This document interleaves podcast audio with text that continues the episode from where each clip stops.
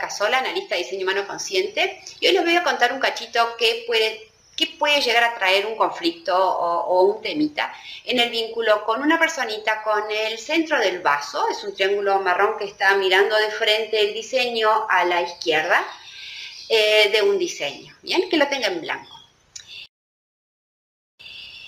Esta personita puede llegar a experimentar o experienciar miedos exageradamente o miedos exagerados, miedos que no son reales, ¿ok? Y esto puede llevarlos a una situación de parálisis.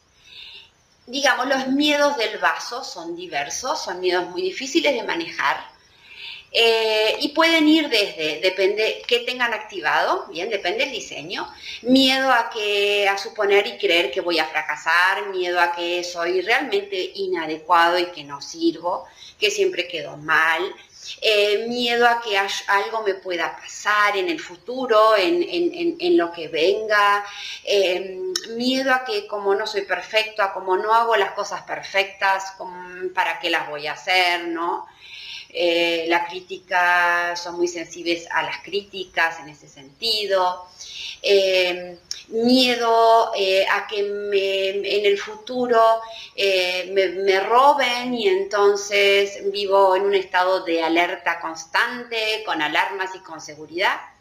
Y quien convive con ellos ve que eso es tan irreal que a veces realmente se hace difícil compartir la vida con alguien que sobredimensiona estos miedos.